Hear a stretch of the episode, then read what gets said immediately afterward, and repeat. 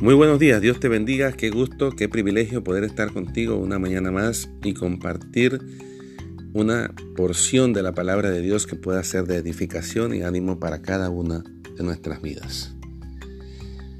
Ora a Dios que nos ayude en dependencia de Él a poder crecer, madurar, conocerle, aplicar la palabra de Dios.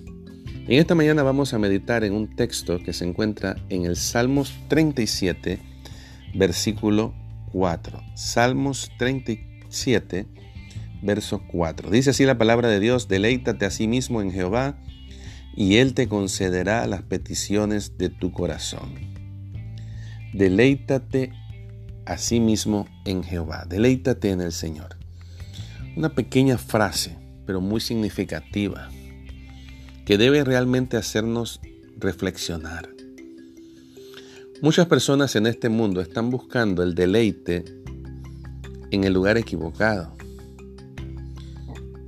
Muchas personas intentan lidiar con sus problemas o buscar una felicidad o un deleite temporal en cosas que son perecederas, que van a pasar, y aún el creyente, porque es verdad, es así, tristemente, aún el creyente, el Hijo de Dios, el nacido de nuevo, está buscando su deleite en cosas que son terrenales. Ahora, este tipo de cosas a veces ni siquiera son malas, no significa que sean cosas malas. Pero ¿cuántas personas están pensando, o aún pudiera ser tu caso, y está pensando, yo sería feliz realmente si tuviera un mejor trabajo?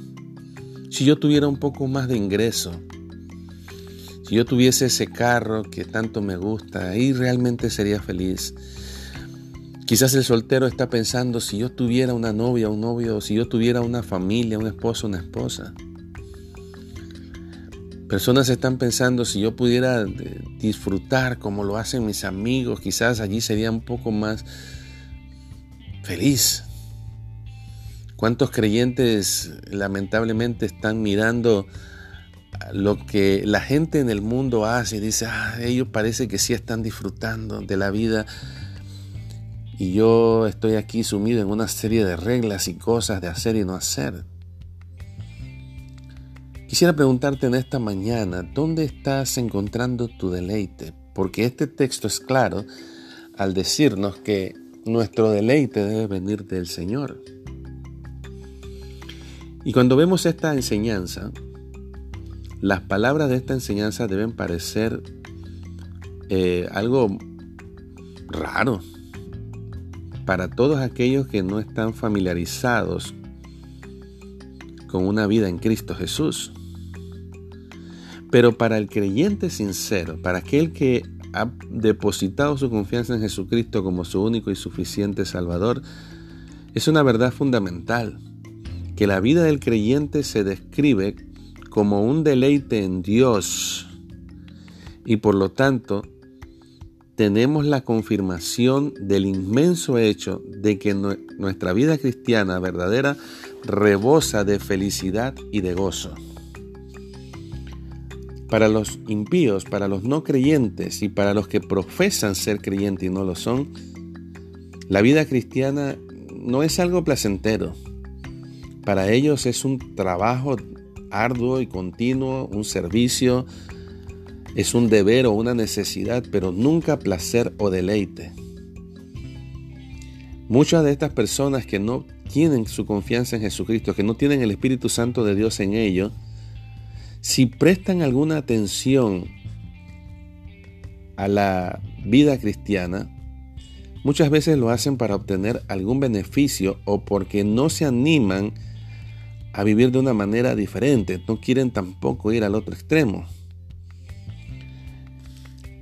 El pensamiento de que hay deleite en la vida cristiana es tan extraño para la mayoría de los hombres que no existen dos palabras en su idioma que se encuentren más alejadas la una de la otra como son santidad y deleite.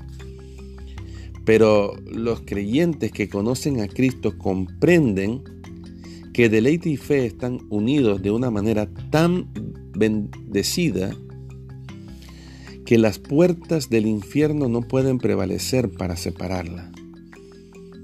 Aquellos que aman a Dios con todo su corazón encuentran que sus caminos son agradables y que todas sus sendas son sendas de paz. Cuando caminamos en el Señor y confiamos en su dirección, encontramos que en sus caminos siempre son agradables, que Él endereza nuestras sendas, nos guía por caminos de paz. Tales gozos, deleites abundantes y rebosante felicidad descubren cada uno de los hijos de Dios en su Señor, que lejos de ser servido por costumbre, lo seguimos aunque todo el mundo rechazase su nombre. No le tememos a Dios por ninguna obligación. Nuestra fe no la consideramos cadena. Nuestra profesión no es esclavitud. No se nos arrastra a la santidad ni se nos impulsa al deber.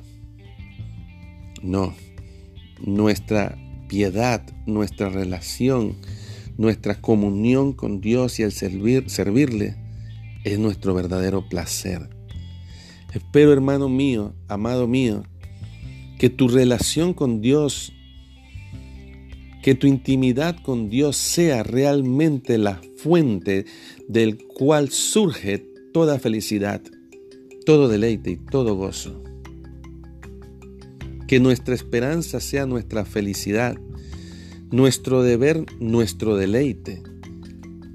El deleite y la verdadera religión están tan aliados como la raíz a la flor, tan indivisibles como la verdad y la certeza. Son de hecho dos gemas preciosas que brillan lado a lado en un engarce de oro. Oh, mis queridos hermanos, vivimos tiempos difíciles, vivimos tiempos muy duros. Que encontremos en Dios nuestro deleite. Que encontremos en servirle a Él y en vivir para Él nuestra porción de felicidad.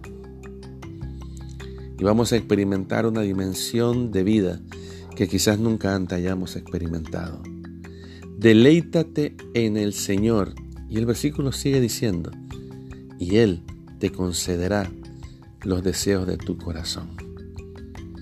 Dios no es un tirano, un malvado que no sabe las cosas que deseamos y quisiéramos, pero también sabe qué cosas no nos sirven, no nos ayudan, no son buenas para nosotros. Pero cuando alineamos nuestra vida con Él y nos deleitamos en Él y nuestros deseos cuando nuestras peticiones, cuando las peticiones de nuestro corazón están alineadas con sus deseos, Él va a conceder cada una de aquellas cosas. Y vamos a experimentar en nuestra vida el disfrute de su voluntad, que siempre es buena, agradable y perfecta. Dios te bendiga.